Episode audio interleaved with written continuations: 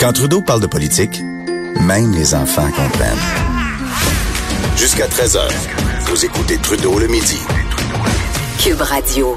Vincent Dessureau qui est dans notre studio de Montréal. Salut Vincent. Salut Jonathan, comment ça va? Ça va bien. Bon. Écoute, je m'excuse, je t'ai grugé un peu de ton temps, mais en même temps, je te laisse le show au complet pendant cinq jours.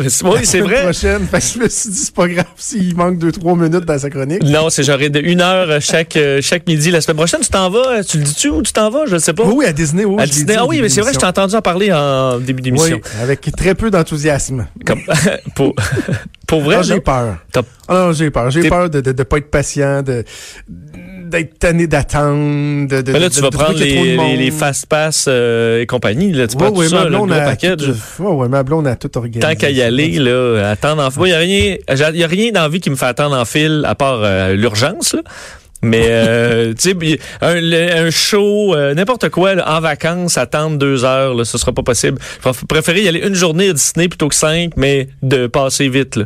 Ouais. Cas? On va voir comment ça va aller. Hey, avant de, de, Oui. passer tes sujets, euh, juste euh, dire, euh, mon Dieu, que des fois, on, on- on s'indigne euh, pour certaines choses, puis d'autres euh, similaires, on le fait pas. Tu sais, quand euh, euh, Bombardier a slacké des employés, Oui. alors on a fait une semaine là-dessus. Euh, quand Rona a, a fermé euh, une, euh, je pense que c'était deux magasins, il y avait comme 60 pertes d'emploi, euh, on a fait du temps, on a fait du temps, on a fait du temps. Ce matin, un petit encore de rien du tout qui nous apprend qu'il y a 275 employés qui faisaient des whippets, des whippets au Québec depuis des décennies, perdent leur job, ça va être fait en Ontario, puis il n'y a pas personne qui se scandalise de ça. Moi, mon whippet, je veux qu'il goûte le Québec. Ouais, mais en fait, parce que on se disait, on a vu euh, le, le premier ministre qui voulait boycotter à la limite Cisco, mais tu peux pas boycotter Oui. les, les whippets parce qu'il y a des gens qui mangent encore ça.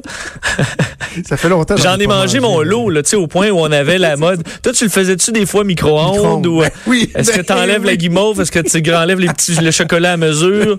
Tu sais, il y a Non, plein de techniques, mais on Un- dirait un que whippet, ça se mange au micro-ondes. j'ai plus ce goût-là. J'ai jamais, j'ai j'ai jamais réessayé. Il y avait les petits, les petits coques, ça, qui étaient un peu différents, mais presque pareils. Les petits coques, Ouais. ça, ah, ça me dit J'ai rien. peut-être rêvé ça, là, mais euh, c'est pour ça, c'est dur de, c'est dur de boycotter quelque chose qu'on mange moins Des bons biscuits aujourd'hui. feuilles d'érable. Ah, ça, je suis Ça, moins. j'en ai ah. trempé dans du lait et que j'en ai trempé. L'érable faux, là, je trouve ça plus. Comme Oreo non plus, là, c'est pas du, c'est pas de Mais plaisir à probablement que c'est ça. ça. Aujourd'hui, j'y regoutterais puis je ferais comme ah ouais, euh, pas sûr. Mais bref, whippet, c'est pas aux employés. C'est plus les- peu, euh, Moi, c'est les chips Ahoy? J'appelais ça chip là. Quand plus ben ça, c'était bon, là, la version tendre, là. Wow.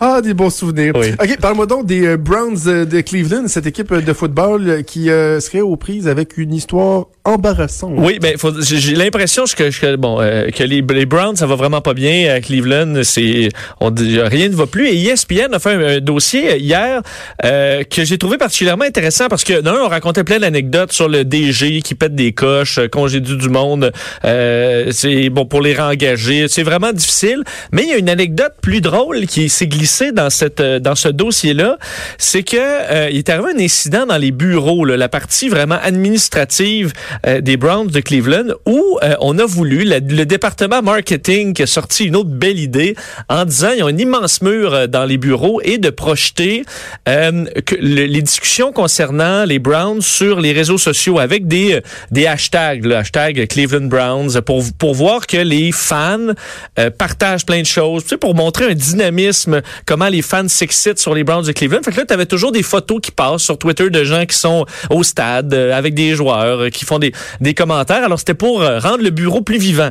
Le problème, c'est que euh, il y a une, une journée, un responsable a rentré le hashtag DP pour Dog Pound, qui est une zone des bleachers chez les Browns de Cleveland. Je sais pas si tu vois où je, m'en- où Ça veut, ça veut pas juste dire ça. Ben, c'est ça, ça veut pas juste dire dog pound, ça veut aussi dire euh, double pénétration. Oui, double Euh, penetration. Alors, imagine-toi dans les bureaux pendant une vingtaine de minutes avant qu'un qu'un technicien de... Parce que ça, personne ne savait comment éteindre ça. Pendant une vingtaine de minutes, tout le monde paniquait parce que, écoute, c'est pas, on s'entend, le DP, c'est pas... c'est pas comme on dit de la soft porn. C'est vraiment quelque Non. chose de plus intense. Ouais. Et euh, sur les murs partout dans le bureau avec, euh, tu sais, euh, la, la réceptionniste, t'as tout le monde qui sont là peut-être depuis 40 ans et qui qui voit ça. Alors il a, il a fallu un technicien euh, en informatique qui a, qui a intervenu au bout de 20 minutes pour arrêter euh, la patente, alors que c'était la commotion dans les bureaux des Browns de Cleveland. Alors vous voyez que c'est un peu le témoignage qu'il y aurait rien qui marche comme faux pour les Browns de Cleveland. Ils sont même pas capables de faire une promotion marketing à l'interne. C'est tellement drôle. C'est gênant, hein? C'est tellement drôle. Et euh, je dirais, avant de passer à l'autre sujet, que pour ceux qui sont curieux, il y a peut-être des gens qui nous écoutent et disent, ben voilà, DP, je connaissais pas ça. Allez pas voir ça. Non, c'est Je comprends Ben, pas. Il y, a, pas de logique. à- Ben moi, non, DP, c'est non. directeur des programmes. là. On a ça en, en radio. C'est la seule version que moi j'avais avant de lire l'article. OK, bon. Euh, on- parlons... Passons de la DP au euh, café au bureau. Euh, Oui. Ça, ça engendre des dilemmes. Ben, j'ai trouvé euh, ce, ce dossier-là assez drôle. Petite étude euh, qui euh, sur, sur notre façon de gérer le quotidien au bureau. Et ce qu'on se rend compte, c'est que une majorité de d'employés là, dont, dont nous sommes, euh, on préfère ne pas boire de café quand tu as le goût d'un café.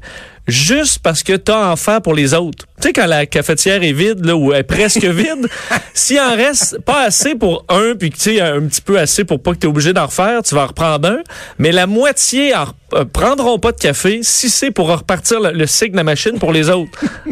Tu comprends? C'est gênant. Parce que je vois ça, entre autres, ici, euh, la plupart maintenant ont des machines euh, tu sais, avec des capsules individuelles. Ben oui. Mais euh, je veux dire, à TVA, j'ai fait ça longtemps, là, me sauver pour pas faire de. La machine m'impressionnait, là, ça avait l'air...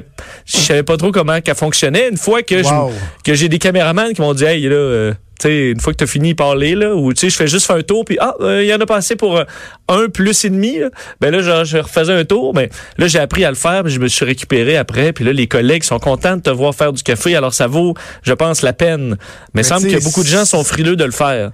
Ouais, mais ce que tu dis là, on peut l'étendre à d'autres euh, domaines. T'sais, la fameuse peine de lait dans le frigidaire à la Oui. maison, que tu vas te priver d'un d'un plein et entier verre de lait parce que tu- ça te tente pas de sortir l'autre poche de lait puis l'ouvrir.